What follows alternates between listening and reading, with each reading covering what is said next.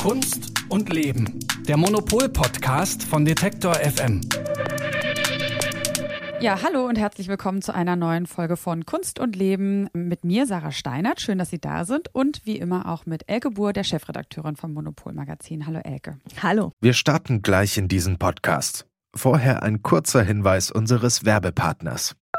Bald ist es wieder soweit. Die Art Düsseldorf öffnet vom 12. bis zum 14. April ihre Tore auf dem Areal Böhler.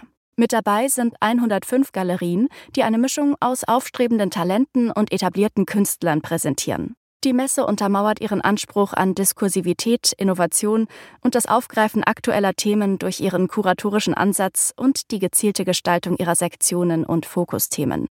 Ihre Themensetzung und das Rahmenprogramm tragen dazu bei, dass die Messe auch weiterhin ein Ort des Austausches, der Debatte und des Kunsterlebens bleibt. Die Fokusthemen 2024 sind Photography und Identity, Retromania und Future Bodies. Unter dem Projekt Change Presented by E.ON werden in Kooperation mit der E.ON Stiftung Arbeiten zum Thema Transformation und Nachhaltigkeit ausgestellt. Für alle, die es gar nicht mehr erwarten können, öffnet die Art Düsseldorf schon zur Preview am 11. April ihre Tore. Mehr Informationen gibt es unter art-dus.de und in den Show Notes. Ähm, du hast das Editorial, ähm, da hast du ja gleich eine steile These formuliert, die auch gleich das jetzige Thema ganz gut einläutet. Grob gesagt, es geht ja um Kunst und Musik. Und du hast gesagt, die Kunst, die flüchtet vor ihrer eigenen Spießigkeit und sehnt sich nach Sex, Drugs und Rock'n'Roll.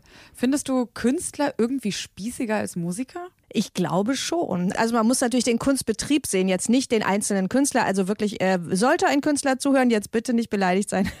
nee, aber es ist natürlich so, dass äh, die Institution des Museums ist irgendwie alt, ehrwürdig und seriös. Äh, der Kunstmarkt, äh, da sind jede Menge richtig reiche Leute mit äh, richtig hochgeschlossenen Anzügen unterwegs.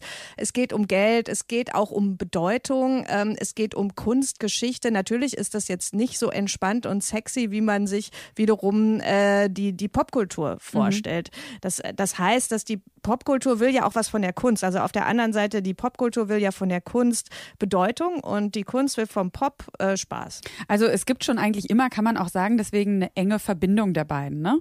Ja, interessanterweise ist ja auch der Begriff des Pop in beiden äh, Sparten relativ äh, zu einer ähnlichen Zeit aufgetaucht. Also während die Popart entsteht, entsteht auf der anderen Seite auch die Popmusik. Mhm. Es ist ganz schön, es gibt 1955 äh, gibt es dieses berühmte Bild von Richard Hamilton, das hat diesen komplizierten Titel Just Why Is It That makes today's home so different, so appealing. Und das ist eine Collage. Da steht so ein komischer Bodybuilder mitten in einem Wohnzimmer. Der hat einen Lutscher wie einen Tennisschläger in der Hand und auf dem Lutscher steht Pop. Also ah ja, von, das kennt man, ja. Genau, ja. von Lollipop mhm. sozusagen. Mhm. Und das wird äh, gemeinhin so als der Anfang der Pop-Art äh, gesehen. Und zwar die Pop-Art ist diejenige Kunst, die sich mit ähm, diesen Massenprodukten beschäftigt, die halt mhm. nicht mehr so ähm, die Nase hochsteckt und sagt, das interessiert uns nicht, dann, sondern die sagt, okay, wie sieht es eigentlich in der Werbung aus? Wie sieht eigentlich das Fernsehen aus? Und was können wir für Kunst daraus machen?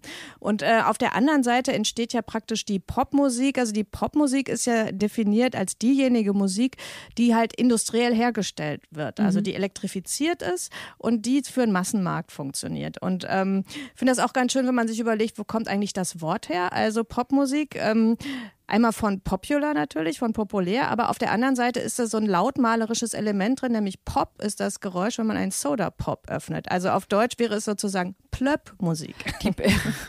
Schade, dass es das nicht geworden ist.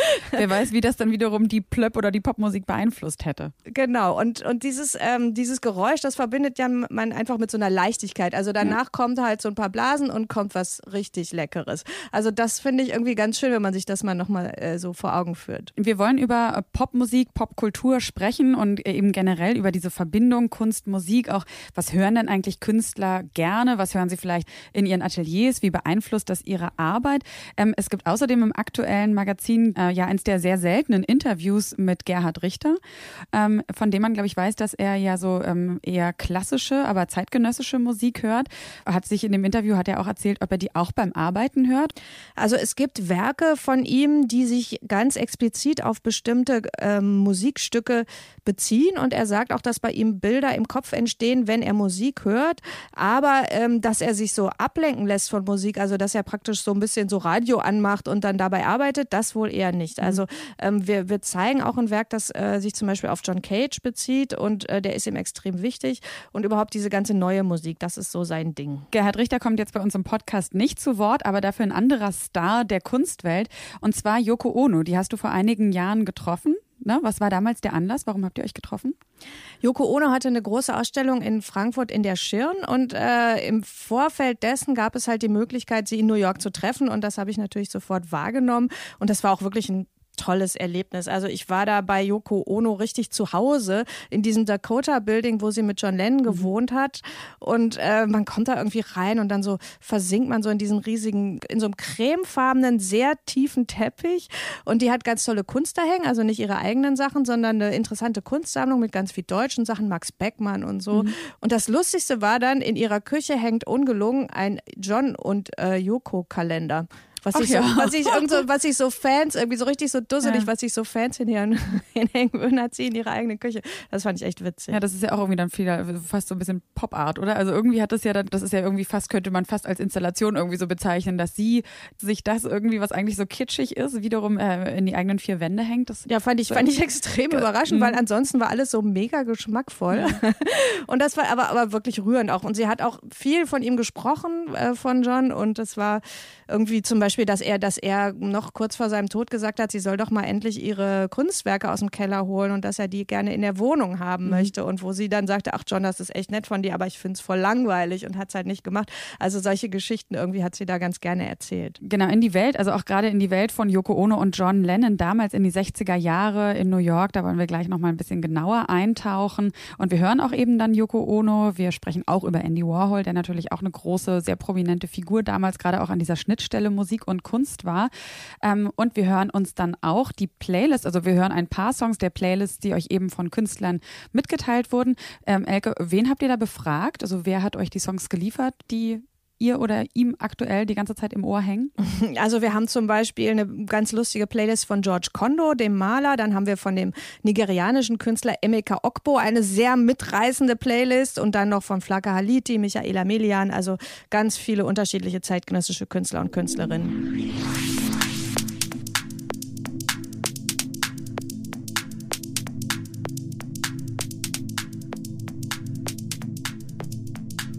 Die Verbindung der unterschiedlichen Künste ist, äh, glaube ich, schon uralt, kann man sagen. Also ganz prominent ist das Beispiel Gustav Klimt und Ludwig van Beethoven. Aber so weit wollen wir gar nicht zurückgehen, sondern wir, äh, würde ich sagen, bleiben mal so ein bisschen im popkulturellen Bereich und im 20. Jahrhundert.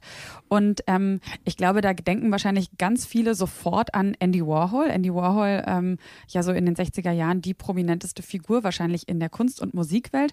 Der hat sich dann plötzlich als Musikproduzent versucht und hat eines der bekanntesten Alben der Rock- und Popgeschichte geschaffen und produziert, nämlich das sogenannte Bananenalbum von The Velvet Underground. Und ähm, Elke, ich weiß nicht, ob du das weißt, aber hat, äh, ist das eher so als Kunstaktion schon fast gedacht gewesen oder wollte Andy Warhol wirklich so ein bisschen die Seiten wechseln und er hatte jetzt wirklich vor, ins Musikbusiness eher einzusteigen? Also ich glaube, er, ähm, er wollte einfach eine neue Form von Kunst erfinden damit. Also der hat ja damals schon wahnsinnigen Erfolg gehabt mit seinen Suppendosen, dann mit, äh, mit Elvis, äh, mit, diesen, mit diesen Siebdrucken, mit den Marilyns, Blumenbildern. Und dann hat er irgendwann gesagt, ah, ich mache jetzt keine Kunst mehr, ich interessiere mich nicht mehr für Kunst, ich interessiere mich jetzt nur noch für Leute. Mhm. Und ähm, das war eigentlich, glaube ich, so, äh, dann damals fing das dann an mit dieser Factory, dass er, dass er so erst Assistenten zu sich einlud, die dann mit ihm zusammenarbeiten und dann kamen immer mehr Leute und dann wurde irgendwann diese Factory äh, zu so einem sozialen Ort und zu so einem sozialen Experiment auch. Und, und er wollte einfach gucken, irgendwie, wie man eigentlich Kunst noch anders machen kann, als jetzt einfach Bilder machen. Also da hat er angefangen zu filmen, hat dieses mhm. Superstar-System aufgebaut, das praktisch so parallel zu Hollywood mit, äh, äh wo er so alternative Superstars Stars dann aufgebaut hat, die er auch dann gefilmt hat und so. Und äh, The Velvet Underground war eigentlich Teil davon. Mhm. Also äh, ihm war angeboten worden, er sollte in der Disco irgendwas machen und dann hat er irgendeine Band gesucht, die das macht. Dann hat dieser Gig nicht funktioniert und dann hatte er aber praktisch die Band an der Hand und das waren The Velvet Underground. Und er hat dann praktisch gesagt, hey, ich bin jetzt euer Manager. Ich habe hier außerdem noch äh, dieses Mädel, die Nico, mhm. und die wird jetzt eure Sängerin. Da waren The Velvet Underground. Das fanden die ja gar nicht so gut, ne? Nee, also waren gerade Lou Reed, glaube ich, fand das erstmal gar nicht so eine gute Idee. Nee, war erstmal ein bisschen beleidigt, also dass dann jetzt auch da dieser Andy Warhol kommt und denen da Vorschriften macht, aber haben, sie haben es dann geschluckt, weil sie auch kein Geld hatten und äh, dann auch die Möglichkeit sahen, da irgendwie voranzukommen. Und dann hat ähm, Andy Warhol ja praktisch aber so eine Art, äh, äh, so ein Multimedia-Spektakel zusammen mit The Velvet Underground produziert, was dann wohl auch wahnsinnigen Erfolg gemacht hat. Es war so mit, mit Stroboskoplicht und irgendwie wahnsinniger Lichtshow und da kam dann auch, das Fernsehen kam und äh, Jackie Kennedy hat getanzt und also das war dann halt so eine, so, ein- so ein Szeneereignis eigentlich. Und ob er sich wirklich für die Musik interessierte, das wird stark bezweifelt, weil eigentlich ging es ihm um diese Produktion von Glamour. Also es ging um diese, um diese Energie, die da, die da, äh, die da kommt. Und ähm, es ging ihm aber auch darum, ernsthaft berühmt zu werden. Also er hat auch später nochmal versucht, wirklich in Hollywood dann als Regisseur zu reüssieren. Die haben ihn natürlich ignoriert, weil er war kein Regisseur. Der hat irgendwie Filme gemacht, eine Stunde ohne Schnitt. Also das konnte man in Hollywood, konnte man nichts mit anfangen. Er war auch kein Musikproduzent in dem Sinne, dass er da an, äh, jetzt an Knöpfchen gedreht hat, sondern ähm, So wie man es hat heute sich vorstellt, auch dass er wirklich so inhaltlich an der Musik quasi mitgearbeitet hat, so war das nicht. Nee, aber ähm, John Cale ähm, von The Velvet Underground hat hinterher gesagt, es sei schon wichtig gewesen, weil Andy Warhol war derjenige, der ihnen gesagt hat, so, ihr macht das jetzt genau so auf Band, wie ihr das live spielt. Und das wäre der entscheidende Hinweis. Also dadurch hat das diesen rauen Sound, diesen Underground-Sound, den man so cool findet, da, dann, äh, da dran. Und wir wollen auch mal gleich hören, wie das klingt. Und zwar hören wir uns einen Song an, äh, eine Auftragsproduktion, die wohl Andy Warhol so an Lou Reed gegeben hat. Ähm, auch zu Ehren wahrscheinlich einer, die er aufbauen wollte, Eddie Sedgwick. Und der Song heißt äh, Femme Fatale. Und da hören wir jetzt kurz mal rein.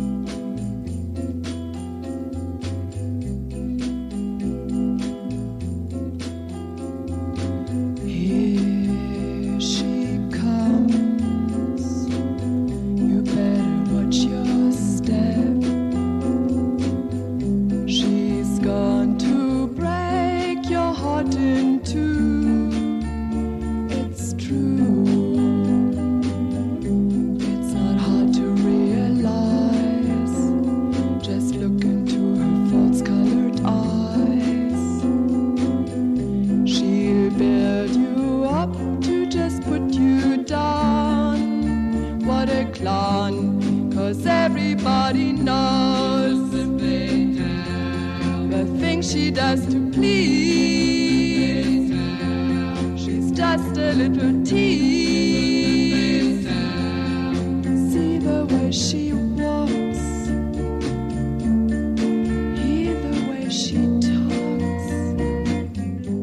Es jetzt gerade schon, glaube ich, ein bisschen rausgehört, Elke, aus dem, was du gesagt hast. Also Andy Warhol ist mit diesem Bananenalbum vor allem konzeptionell als äh, Musikproduzent in Erscheinung getreten, aber danach, glaube ich, nicht mehr so richtig, ne? Oder gab es danach noch Alben, die er weiter mitproduziert hat oder andere Bands, mit denen er gearbeitet hat? Nee, also nach anderthalb Jahren war es dann auch vorbei mit The Velvet Underground. Das hat gar nicht so lange gedauert. Es hat auch ökonomisch letztlich gar nicht so funktioniert, wie er sich das erhofft hat und wie sich die Band das erhofft hat. Also die haben es dann auch an der Westküste probiert, da hat es überhaupt nicht funktioniert. Also die blieben einfach so ein bisschen so ein Underground-Phänomen und der äh, Mythos, der daraus entstanden ist, ist viel größer als das, was es damals gab. Und danach hat Andy Warhol dann auch andere Sachen probiert. Er hat dann irgendwann dieses Magazin gegründet, Interview und ähm, hat halt irgendwie dann einfach noch in ganz viele andere, Rich- andere Richtungen probiert, so sein, sein Konzept von Celebrity und von so einem umfassenden Kunstbegriff halt ähm, zu, äh, zu realisieren. Vom Zeitgeist her relativ ähnlich, glaube ich, was den Fokus auf das Konzept angeht, aber doch zeitlich schon ein bisschen früher und ähm, dann auch von der Ausrichtung her, glaube ich, vor allem noch mal ein bisschen anders, ähm, ist ja die Fluxusbewegung gewesen.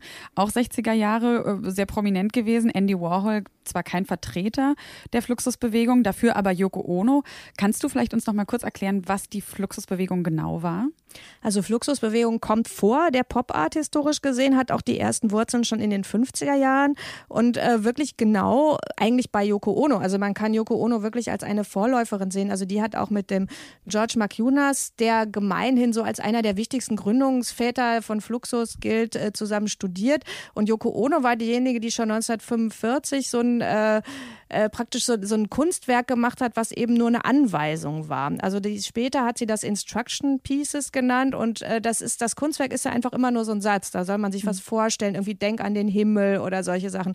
Und das hat sie extrem früh gemacht und sie hat auch so ähm, Gemälde auch gemacht, die halt keine Gemälde waren, sondern das hieß dann Painting to Step on. Das heißt, sie hat eine Leinwand, legt man auf den Boden, man latscht drauf rum und das ist dann das Kunstwerk. Also diese Idee, die ja auch letztlich ähm, mit dem mit, mit, ihren japanischen Wurzeln eigentlich sehr gut äh, zusammenpasst, dass halt ähm, das Kunstwerk eben nicht dieses opulente Ding ist, was man besitzt, sondern dass das Kunstwerk wirklich so ein ganz flüchtiger Gedanke ist, an dem auch der ähm, äh, der Zuschauer einfach partizipiert. Also ein Kunstwerk für Yoko Ono ähm, ist dann erst fertig, wenn es rezipiert wird, also wenn es von am besten vom Publikum umgesetzt wird. So, also das ist eigentlich, äh, das ist so an, an die Wurzel des Fluxus. Mhm. Und ähm, so die ersten offiziellen, sage ich mal, Fluxus-Ereignisse, ähm, ähm, die sieht man so in den, äh, so ab 1962 auch in Deutschland, da gab es so Musikfestivals und da wurde dann zum Beispiel dann äh, ein Flügel zertrümmert als Konzert. Also das ist so wie so, so eine Art Gründungsmanifest des, mhm. des, des Fluxus, dass halt die, die Leute um George Maciunas dann halt diesen Flügel äh, zerhauen, weil die, der Komponist die Anweisung gegeben hat, macht Musik, die man nicht mit den Tasten machen kann. Mhm. Also alles, was äh, äh, man, man sollte halt praktisch einen Flügel als Instrument benutzen, aber ohne die Tasten zu benutzen. Und dann haben sie halt eine Säge und so weiter benutzt. Mhm. Und darin steckt jetzt, dass die schöpferische Idee quasi wichtiger ist als das Produkt am Ende. Also es geht darum, dass ähm, dass, äh, dass alles zu so einem Konzert oder zu so einem Kunstwerk dazugehört. Mhm. Also die Handlung ist auch das, äh, das Kunstwerk und die Leute drumherum. Und äh, die beziehen sich ja dann auch ganz oft auf äh, John Cage und äh, der halt aus der neuen Musik kommt und dessen, ich glaube, der, eines der wichtigsten Erkenntnisse, die man von, von Cage bekommt, ist ja, dass Musik eben nicht nur das ist, was, äh, was dann komponiert ist, sondern dass die ganzen, die gesamten Geräusche des Alltags die Musik sein können. Also der hat ja auch dieses berühmte Stück gemacht, wo äh, 4 Minuten 33 der Pianist einfach gar nichts macht und die Leute dann auf sich selber hören sollen, also auf die, auf die Geräusche, die dann im Raum entstehen und so. Also das sind einfach dass man halt wie so ein Konzeptkünstler mhm. halt äh, immer so an den Grenzen dessen agiert, was ist eigentlich Kunst, was ist das Werk und versucht auszuprobieren, wie weit kann ich gehen, wann ist es keine Kunst mehr, wie unterscheiden wir Kunst von Nichtkunst, wie unterscheidet sich Musik von Nichtmusik. Also ich glaube, das ist so eine Art Recherche, die letztlich diesem, dieser ganzen Fluxusbewegung mhm. zugrunde liegt. Mhm. Ähm, das heißt auch so Yoko Ono und John Cage zumindest haben ja dann auch so eine sehr ähnliche Geisteshaltung gehabt, würde ich sagen. Ne? Und die haben sich auch gekannt untereinander. Genau, also Yoko Ono Ono war, ähm, war in den äh, 50er, 60er Jahren mit einem Schüler von John Cage verheiratet, mit einem Japaner. Und äh, da haben sie haben sich auch kennengelernt und das erzählt sie auch. He was doing a concert with uh, uh, my then partner Toshi Chanagi and uh, another our David Tudor, and they played um, uh, a work in Canning Recital Hall, which was um, a, a piece for three pianos. You know, three together. And uh, afterwards, you know, the, they uh, went to a Russian tea room, and they said, "You have to meet John Cage." And I was so proud, and not just proud, proud and uh, a little bit shy and all that. So I said, no, "I don't want to meet them." no, no, you should, you should. And so John Cage was uh, sitting with David Tudor and those people on one table, and I was there. So I just went and said hello. And he said he's going to go to um, a lecture by uh, Dr. Suzuki, who was the Zen, uh, Zen monk, you know. And he was saying, I'm sure you, would be very happy, you know, you'd be very interested in. So I did go to that. And gradually, you know, we became friends. Ja, das finde ich lustig, dass John Cage zu Yoko Ono sagt, äh, man soll doch mal zusammen zu einer Zen-Veranstaltung gehen, weil Yoko Ono wahrscheinlich deutlich mehr von Zen verstand als jetzt John Cage. Man könnte das eine frühe Form von Mansplaining ja, nehmen, aber, ja. aber Yoko Ono ist ja so wahnsinnig, ein wahnsinnig freundlicher Mensch. Die fand das ja einfach nur interessant und ist dann mit ihm zum Zen gegangen und sagt dann, und dann sind wir Freunde geworden. Mhm. Das fand ich ganz nett, wie sie das erzählt hat. Ja, du hast ja schon erwähnt, dass Gerhard Richter ähm, auch ein großer John Cage-Fan ist und dass er, ähm, er hat zwar nicht gesagt, gesagt oder nicht verraten, was so seine Lieblingsplaylist ist, aber auf jeden Fall, dass er sehr gerne John Cage hört. Ähm, und in anderen Playlists von anderen Künstlern taucht John Cage auch immer mal wieder auf. Warum ist der noch heute so wichtig? Ich glaube, dass der ganz viele ähm, Konzepte einfach entwickelt hat, die für die Kunst wichtig sind. Also zum Beispiel sowas wie äh, Wiederholung, also so wie Muster durch Wiederholung entstehen. Oder auch die Frage nach der Zeitlichkeit, also dass ähm, man sich, wenn man Musik macht, immer die Frage stellen muss, wie funktioniert eigentlich Zeit, was ist eigentlich Zeit? Und das sind halt, das ist halt auch typisch Kunst, sage ich mal heutzutage, dass, dass äh, man immer auf die, äh, auf das Grundsätzliche geht und dass mhm. man die eigenen Rahmenbedingungen, das, die, die, die Bedingungen des eigenen Handels reflektiert. Und ich glaube, deswegen finden viele Künstler John Cage so interessant. Also zum Beispiel, äh, wenn man von Namjoon Pike äh, die Videos anguckt, da kommt ja immer, sieht man immer irgendwie, kommt äh, immer der Bart von John Cage irgendwann mhm. ins Bild und so. Also das ist halt äh, einfach eine ganz große Figur. Aber das ist natürlich auch nicht unbedingt so gefällige Musik, ne? sondern es ist schon Musik, die eigentlich fordert, dass du sehr aufmerksam bist und eigentlich auch viel über das nachdenkst, was du da gerade, was da gerade in dein Ohr kommt, oder? Ja, es ist auch manchmal Musik, die man wirklich gar nicht äh, hört als Stück, sondern die man sich wirklich nur vorstellt. Also John Cage hat ja zum Beispiel auch dieses Stück gemacht, was irgendwie so 300 Jahre oder so dauert. Genau, das ist nämlich so ein Orgelprojekt ähm, in Halberstadt. Ne? Das ja, genau. wird über mehrere hundert Jahre wird das gespielt und oft ist es so, ist es einfach nur ein Ton und dann gibt es, glaube ich, immer einen Tonwechsel und das ist dann immer so ein großes Happening. Aber eigentlich ist da nur so eine, ja, so ein Grundsurren oder Summen eigentlich in der Luft. Genau, und das heißt, dass das Stück eigentlich nur von irgendwie einer, einem höheren Wesen überhaupt gehört werden kann, ohne dass man jetzt, glaube ich, dass das transzendent gemeint war. Aber ähm, das ist, das ist es eben, dass es halt Werke gibt, die man auch gar nicht so erfassen kann, die wirklich nur als Idee da sind da kann man schon so ein bisschen erahnen, dass äh, Yoko Ono und John Cage zumindest sowas wie Geschwister im Geiste waren. Ähm, die beiden haben zusammen, soweit ich weiß, nie gearbeitet, aber ähm, es gab natürlich dann irgendwann noch einen anderen Mann, der in das Leben von Yoko Ono getreten ist, der äh, wahrscheinlich mindestens genauso wichtig war. Ich finde es so interessant, dass Yoko Ono, wie man ja vielleicht sonst anderweitig denken könnte, nicht durch John Lennon erst bekannt wurde, sondern die war ja eigentlich schon eine sehr erfolgreiche Künstlerin, ähm, bevor sie John Lennon kennengelernt hat. Und wenn ich es jetzt richtig richtig erinnere, dann ist auch John Lennon zu einer Ausstellung von ihr gekommen, oder? Ja, genau. Yoko Ono hatte eine Ausstellung in London in der Galerie.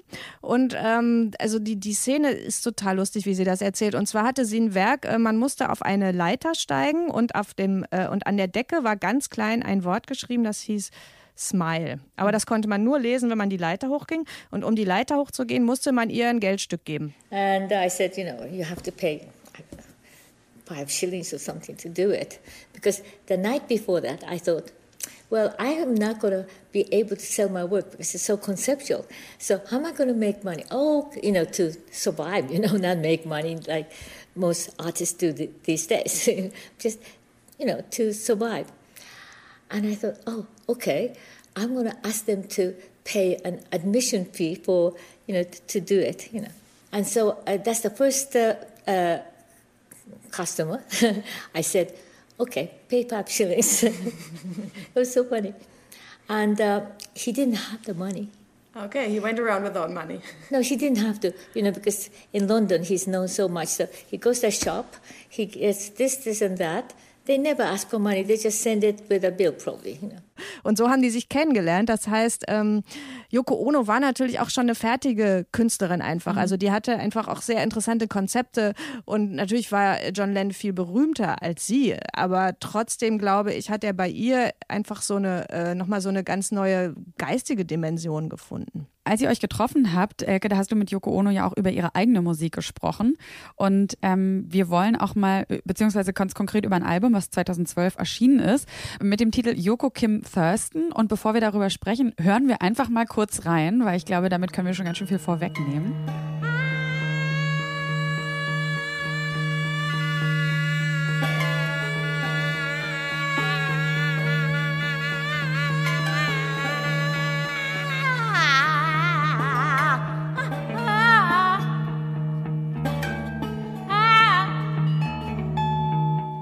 Ja, also das ist ja schon, äh, sage ich mal, etwas gewöhnungsbedürftig, der Sound. Das ist jetzt nicht unbedingt das, was man, glaube ich, äh, zu Hause anmacht, wenn Freunde zum Essen kommen. Äh, was hat dir Yoko Ono erzählt? So, worum, äh, also, worum geht's ihr bei dem Song? I always do this when I'm going to make an album. I like to sort of listen to what's going on now, you know. So I, I got like CDs of um, uh, very popular people or, you know, very famous people. And uh, I listened to them and I said, well, there's no emotion. you know, there's a, a, what is a pretension of emotion, but not real emotion. So I said, okay, well, I'll do my, I'll do my thing. Naja, Yoko Kim Thurston ist natürlich erstmal die Kollaboration mit äh, Kim Gordon und Thurston Moore, also den beiden Gründern von Sonic Youth. Und Sonic Youth ist ja eigentlich auch so eine ähm, legendäre Kooperation zwischen Kunst und, äh, und Underground irgendwie. Also man, das ist ja lustigerweise, kommen wir da wieder zu Gerhard Richter zurück. Also die hatten ja damals eine Kerze von Gerhard Richter auf ihrem Cover und so weiter. Und, und die kommen ja aus der Art School auch. Also Kim Gordon hat selber Kunst studiert und macht auch allerdings ziemlich schreckliche Kunst. Und ähm, Genau, und, und Yoko Ono hat sich da mit denen zusammengetan zu diesem Song. Mhm. Und ähm, aber ich glaube, Yoko Ono hat nie Musik gemacht, die man jetzt einfach so nebenbei hören kann. Deswegen fanden ja damals die ganzen Beatles-Fans die auch so fürchterlich. Also mhm. Also als dann John Lennon anfing, mit ihr auch Sachen zusammen zu machen. Obwohl das ja dann sehr gefälliger war in Kollaboration. Ja, das war noch, äh, ging noch ein bisschen leichter runter. Mhm. aber ähm, sie hat einfach da wirklich, das kommt, glaube ich, eher aus der neuen Musik, was, äh, was sie sich da vorstellt, was sozusagen an, an Musik Musik, an zeitgenössischer Musik da ähm, gut klingt. Es ist aber trotzdem gibt es ja das Phänomen, dass vieles, was damals noch so, so, so, sage ich mal, so sehr nischig war, heute mainstreamig geworden ist. Also zum Beispiel auch Minimal Music, Steve Reich, Philip Glass und so weiter. Ähm, man hatte so ein bisschen das Gefühl, dass damals vielleicht es mehr Experimentierwillen gab und auch gerade so wie es bei Fluxus eben auch der Fall war, dass so diese schöpferische Idee so groß im Vordergrund stand und Künstler deswegen auch dann doch mehr ungefällige Sachen produziert haben, mit denen sie was aussagen wollten, als das heute der Fall ist? Oder würdest du sagen, es gibt noch diesen Experimentierwillen oder diesen starken Drang, ja, also so, so gegen den Mainstream oder gegen die Gefälligkeit, Musik zu produzieren? Also das gibt es auf jeden Fall. Die Frage ist halt immer, ja auch damals, wie viel kommt denn davon an? Also wenn das dann später kanonisiert wird und wenn es dann berühmt wird, dann kennt man es natürlich und dann hat man immer das Gefühl, ach toll, was sie damals gemacht haben. Und aber diese total abgefahrenen Sachen, die heute gemacht werden, diesen Noise, Pop und keine Ahnung, also das gibt es ja alles, das hören wir nur mhm. vielleicht dann nicht so oft. Also ich glaube nicht, dass das, äh, dass das so nachgelassen hat. Das äh, Ding ist nur, dass man schon irgendwie das Gefühl kriegt, auch gerade im Zusammenhang zwischen Kunst und Pop, es ist irgendwie alles schon mal gemacht worden. Mhm. Also auch diese, äh, dass man sagt, okay, man geht jetzt in den Underground oder dass die, die Kunst sich jetzt ähm, ähm, multimedial gibt und äh, Performances macht und so weiter. Also das ist ja wirklich eigentlich alles gemacht. Andererseits mhm. hören die Leute aber auch nicht damit auf, es zu machen und es ist auch immer noch interessant. Aber natürlich, also äh, als Fluxus anfing, war das natürlich deutlich bahnbrechender als äh, viele Sachen, die jetzt mhm. heute passieren. Nur weil jemand eine Performance macht, fällt man jetzt nicht mehr so rück rückwärts um. Ja, und auch die, äh, auch die Installation oder die Kunst, die Yoko Ono macht, ist ja auch eigentlich mainstreamig geworden. Also zumindest interessiert sich ein Mainstream für ihre Kunst heute, was bestimmt auch damit zu tun hat, was sie so, wer sie als Persona jetzt im, im, im Laufe der, der Geschichte geworden ist. Na, Yoko Ono stellt ja jetzt gerade in Leipzig aus und ähm, ja, also äh, ich finde auch da, damals in der Ausstellung in der Schön, also die neuen Sachen sind halt wirklich einfach so ein bisschen immer naiv und die, also mir sind die dann auch zu mhm. populistisch irgendwie. Also dann irgendwie mit dem alle müssen immer lächeln und so. Also ein mhm. gutes Beispiel ist irgendwie, sie hatte irgendwie eine Arbeit in den, ach, in, in den 60er Jahren, da hat sie ganz viele Hintern von Leuten gefilmt, ähm, die dann so, und damals hat sie schon gesagt, sie hätte eigentlich lieber Lächeln gefilmt und das hat sie dann später gemacht und ich muss sagen, ich finde die Hintern dann auch so ein bisschen interessanter, als dass man so sich 200 lächelnde Leute angucken muss. Vielleicht sich daraus ergebend nochmal die Frage, Elke, also wenn wir sehen, dass etwas, was mal underground und experimentell war, äh, einfach im Verlaufe der Zeit zu Popkultur werden kann, bringt dieser Unterschied eigentlich noch was, dass wir irgendwie so unterscheiden in Popkultur und nicht Popkultur? Es ist kompliziert. Also High and Low ist ja sozusagen, ist ja die, äh, die, die Ursprungsdifferenz und früher hat das auch noch funktioniert, dass man sagt, okay, es gibt Hochkultur und dann gibt es die äh, industrielle Massenkultur Popkultur. Und ähm, heute hat sich das aber jeweils, gibt es so, so Binnendifferenzen jeweils in beiden Bereichen. Also es gibt ja auch im Bereich der Popmusik Bereiche, die sind so komplex und wirklich so nerdig und sind auch so ausgefeilt, dass man das wirklich überhaupt nicht als, äh, also dass es genauso funktioniert wie Hochkultur. Mhm. Also insofern glaube ich, dass diese die Differenz, wenn man sie grob anwendet, eigentlich gar nichts mehr aussagt. Was man wahrscheinlich aber sagen kann, ist, dass Popkultur, Hochkultur, auf jeden Fall Musik oder Musikkultur immer noch ähm, wahnsinnig viele bildende Künstlerinnen und Künstler heute beeinflusst, dass sie Musik als Inspiration nehmen, ähm, auch ganz konkret für ihre Arbeit oder auch Musik wirklich ganz konkret in ihrer Arbeit äh, verwenden oder Musikinstrumente. Und ähm, einer davon ist der Künstler Gregor Hildebrand und ähm, den hast du zum Interview getroffen und äh, hast auch ein paar Töne von ihm mitgebracht. Und vielleicht kannst du noch mal sagen, also wie Wie genau verwendet jetzt Gregor Hildebrand Musik oder Musikinstrumente in seiner Kunst? Also Gregor ist ein totaler Musikfreak. Es ist wirklich, äh, ich habe den dann besucht in seinem Atelier und dieses Atelier, ähm, der arbeitet da mit ganz vielen Leuten, die ihm helfen und es sind mehrere Räume und so und das ist alles voll mit so Tapes, die er sammelt. Also das heißt, er, er kauft überall Kassetten, alte Kassettentapes, äh, Videotapes und so weiter. Dieses ganze alte analoge Material, was wir heute eigentlich gar nicht mehr brauchen, das kauft er auf und das ist die Grundlage seiner Arbeit. Also aus diesen Tapes macht er dann abstrakte Gemälde und er macht Installationen aus alten Vinyls und so.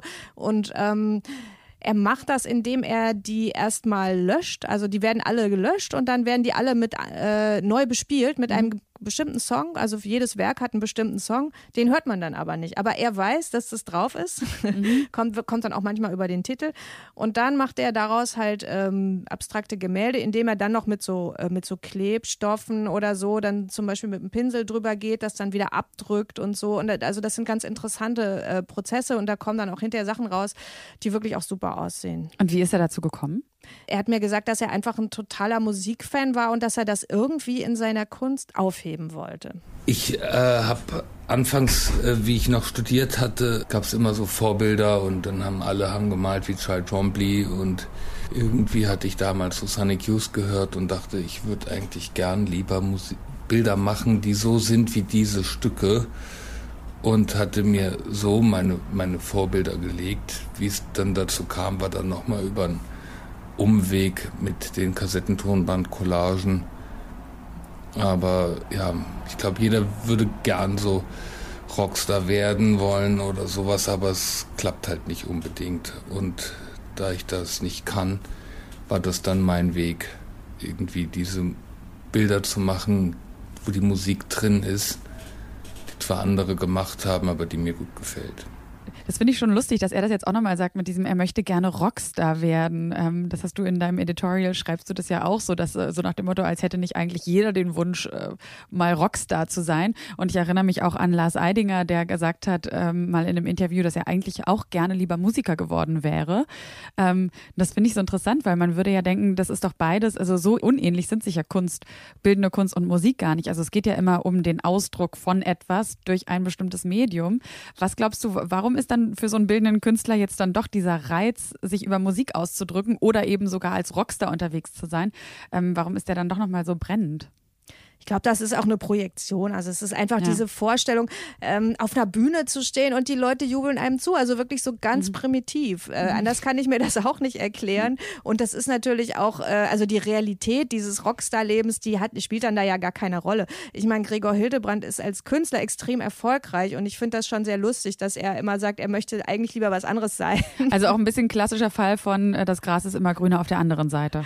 Auf jeden so Fall. So wie er sich das vorstellt, wäre es wahrscheinlich auch nicht. Und vielleicht würde er sich dann wieder zurücksehen. Ja, wahrscheinlich. Also ich glaube, für ihn ist es auf jeden Fall gesünder, dass er jetzt doch einfach nur Künstler ist und er macht ja eigentlich ähm, dadurch, dass er jetzt ein eigenes Label gegründet hat mit seiner Freundin zusammen, Alicia Quade, ähm, hat er ja irgendwie ähm, sehr viel Kontakt, würde ich sagen, mit, äh, mhm. äh, mit der Welt der Musik auch. Mhm. Und was ist das für Musik, die er hört? Was er selber hört. Mhm. Und ähm, auch was produziert er für Musik? Also das sind, äh, können wir gleich mal ein bisschen reinhören. Also eins davon hat er auch äh, mitgebracht. Das ist die Band Anne. Und ähm, das ist, äh, wie soll man das beschreiben? Es ist halt so Indie-Zeugs, würde ich sagen. Also es ist, mhm. es ist auch was, was jetzt nicht unbedingt sofort so einen Mainstream äh, äh großen Vertrag kriegen würde oder so. Also der macht das auch wirklich, die, die pressen dann so 500 Vinyls und das, das ist wirklich eher wie so eine, fast wie ein Kunstprojekt. Liebhaberei auch ein bisschen. Auf jeden Fall. Also das äh, ist, ist auf jeden Fall querfinanziert durch seine schönen abstrakten abstrakten Gemälde. Da hören wir jetzt auch mal ganz kurz rein. Das ist Paar mit She Brings the Rain.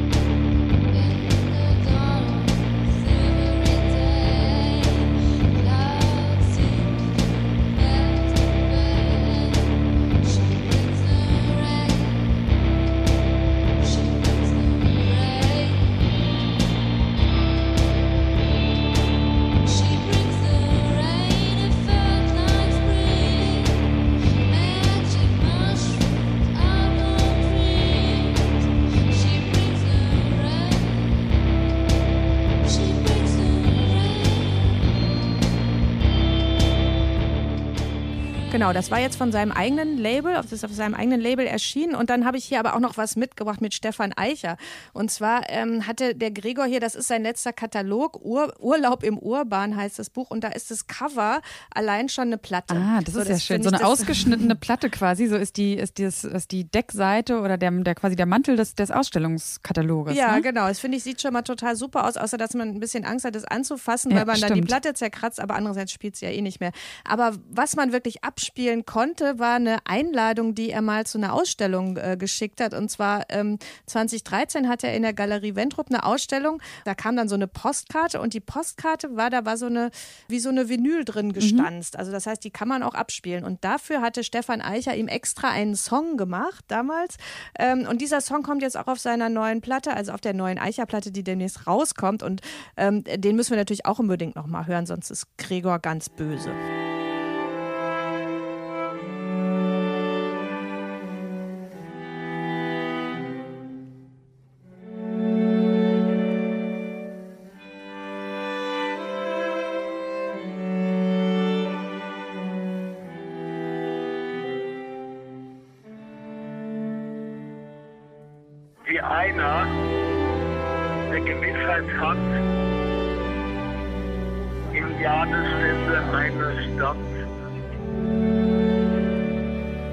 Verpufft ein Traum, der Träume stört und Schlafenszeit, die hier gehört. Wie einer, der Gewissheit hat, in Jadestunde einer Stadt verpufft ein Traum, der Träume stört. Schlaf ist Zeit, die dir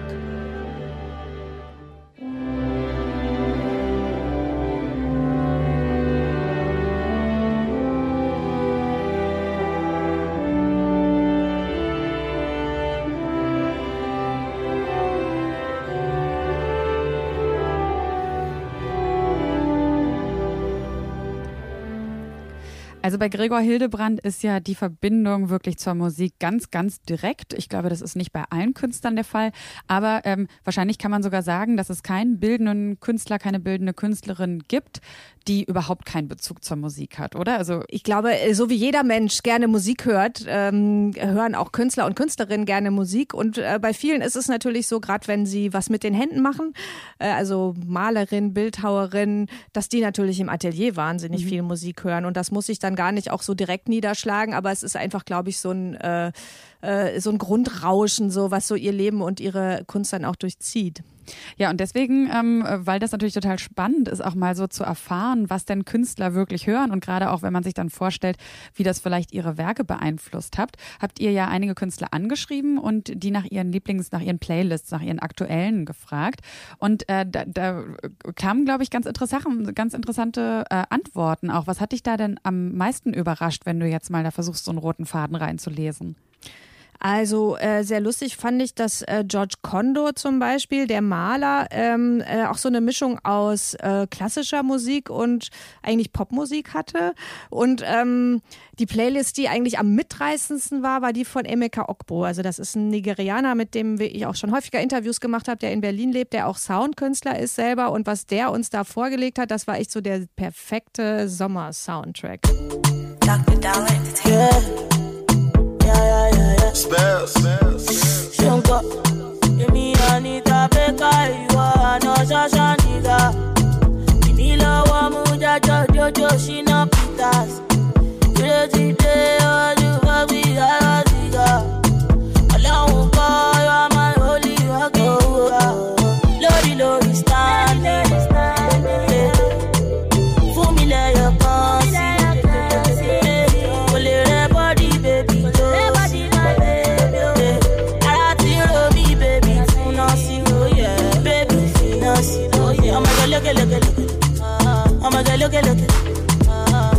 look, look, look.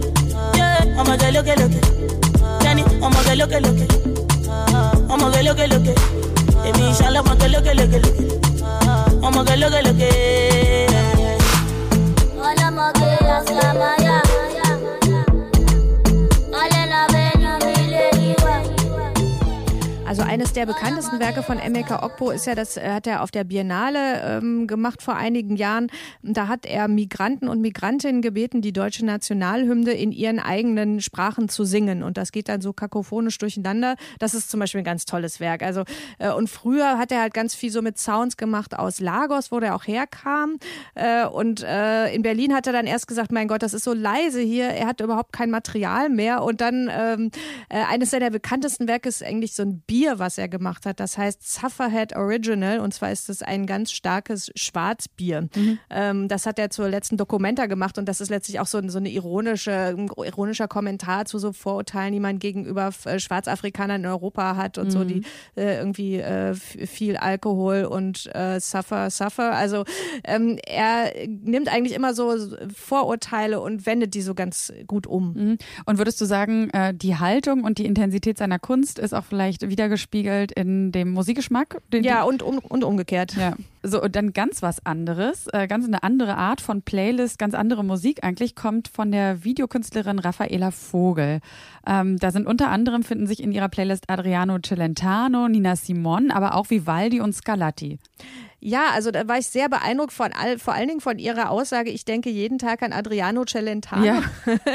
also von da ab. Muss man äh, mal zusagen, das ist so ein bisschen so ein, naja, schon irgendwie so ein italienischer Schnulzensänger ein bisschen, ne? Ja, genau. genau. Äh, denke ich jetzt auch immer dran. Also ich, ich finde es super, also weil, ähm, aber äh, Raffaela Vogel ist sowieso eine super Künstlerin, die ist einfach, ähm, äh, die macht so aufwendige Videos, wo sie sich selber auch so witchartig, so hexenartig mhm. inszeniert mhm. und äh, extrem fantasievoll und äh, die Musik passt irgendwie total dazu, weil das auch so in alle Richtungen geht und so richtig abgeht. Also Cat Power ist dann irgendwie so die ruhige Variante, dann Nina Simone ist irgendwie die, die, die Leidenschaft und dann Meredith Monk ist dann so das Abgedrehte. Also ich finde, da passt, da ist so alles dabei. Mhm. Und Nina Simone wollen wir auch mal ganz kurz reinhören in Ain't Got No.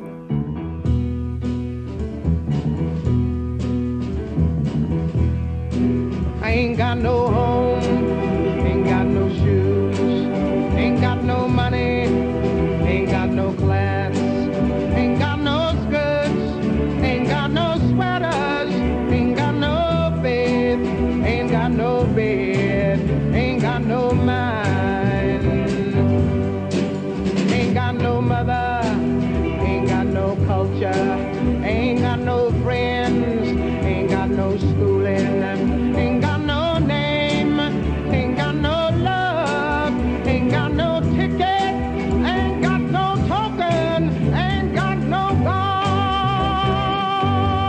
Ja, und jetzt könnte man ja geneigt sein zu denken oder äh, dass man versucht herauszuhören, wo die Gemeinsamkeiten auch liegen. So haben vielleicht äh, Künstler, die ähnliche äh, Art von Kunst machen, auch einen ähnlichen Musikgeschmack. Die Frage gebe ich an dich direkt weiter, weil ihr habt einen anderen Videokünstler auch noch befragt, und zwar den Isländer Ragnar Kjartansson. Der arbeitet so ein bisschen an der Schnittstelle zwischen Musik, Kunst und Literatur und ist anscheinend auch einer der vielen John Cage-Liebhaber und hat eine Playlist, die ist schon äh, sehr anders wieder auch als die von Raffaella Vogel, oder? Auf jeden Fall. Also lustigerweise sind die beiden ja auch, was sie noch verbindet, ist, dass sie beide auch selber Musik machen. Also Raffaela Vogel sieht man in ihren Videos oft äh, mit dem Akkordeon und Ragnar Kjartansson habe ich das erste Mal gesehen in Venedig auch wieder, als er da äh, äh in, in seinem Pavillon irgendwie äh, auch so eine Art Rockstar ge äh, gespielt hat. Also da war, hat er praktisch die ganze, äh, so eine Dauerperformance gemacht, dass er die ganze ähm, Laufzeit der Biennale da war und irgendwie gemalt hat in seiner, in so einem Art höhlenartigen Environment, aber auch ständig Gitarre gespielt. So. Naja, und der, ähm, der findet offensichtlich The Cure super und Björk und Kanye West und The National, also eigentlich fast ähm, konventionell, könnte mhm. man sagen. Außer noch ein, ähm, ich glaube, äh, finnische Band, die ich jetzt leider nicht aussprechen kann, aber ein bisschen Überraschung muss ja auch noch bei sein. Ja, dann hören wir doch einfach mal einen Song, den vielleicht auch viele kennen von einer Band, die sehr bekannt ist, und zwar The National mit Sorrow. Sorrow found me when I was young. Sorrow waited, sorrow won. Sorrow they put me on the pill. It's in my honey, it's in my milk. Don't leave my hyper heart alone Cover me in rag and bone Sympathy Cause I don't wanna get over you. I don't wanna get over. The National ist ja schon immer so ein bisschen melancholisch, ne? Das scheint auf jeden Fall. Ähm Ja, das hat er auch erzählt, dass äh, eigentlich sein prägendes musikalisches Ereignis aus der Teenagerzeit war. Als er zwölf war, da ist er mit seinem Vater zum Leonard Cohen-Konzert in Reykjavik gegangen. Und das hat also tiefe Spuren in ihm hinterlassen und ähm, sagte, dass, dass da sei die Sehnsucht, eine poetische Person zu werden, in ihm erwacht. Naja, und das ähm, merkt man auch oft in seiner Arbeit, weil auch in seinen Videos ist er oft sehr melancholisch. Mhm. Ähm, auch biografisches schlägt sich natürlich nieder, auch so soziale äh, Erfahrung, gesellschaftliche Erfahrung, ähm, würde ich sagen. Und da ist vielleicht auch nochmal so ganz in interessant, was der Künstler Adam Pendleton für eine Playlist zusammengestellt hat. Ja, Adam Pendleton, der hat eine ganz klare Agenda. Also es geht so um Empowerment von, äh, von schwarzer Kultur in den USA und äh, was er da entwickelt hat, das nennt er Black Dada. Also das ist seine Kunstrichtung. Also seine Playlist, die umfasst vor allen Dingen Positionen aus der afroamerikanischen Avantgarde auch und äh, aber auch aus dem, aus dem Pop. Und zum Beispiel hat er da äh, Julius Eastman, das ist ja ein, ähm, ein zeitgenössischer Komponist, ein afroamerikanischer Komponist, der gerade jetzt so ein bisschen entdeckt oder wiederentdeckt wird. Und er hat gleich zwei Stücke von denen dann auch empfohlen. Mhm, eins hören wir und das heißt Stay on It.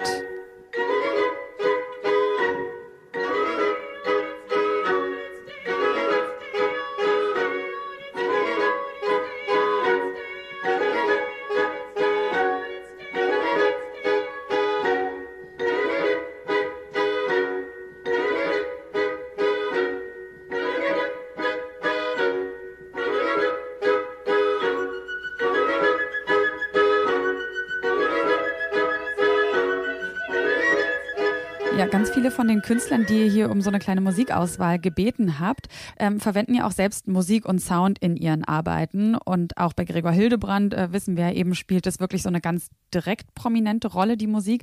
Würdest du sagen, Elke, dass das auch zugenommen hat? Also, dass auch so durch die anderen, durch neue Kunstformen, die populär geworden sind, die Musik wirklich noch einen direkteren Einfluss hat auf die bildende Kunst? Ja, auf jeden Fall. Also es gibt ja immer mehr, zum Beispiel in, in Videoinstallationen hat man ja auch immer einen, äh, eine Tonspur auf jeden Fall. Und äh, durch diese ganzen diesen Trends zum sogenannten Immersiven, also das heißt, dass man äh, wirklich so total eintaucht in, in so künstlerische Produktionen, dass die im Raum sind, vielleicht sogar noch ein virtueller Raum oder so, äh, werden halt einfach alle Sinne angesprochen. Und das geht, das geht, geht zu so in, in Richtung eines Gesamtkunstwerkes.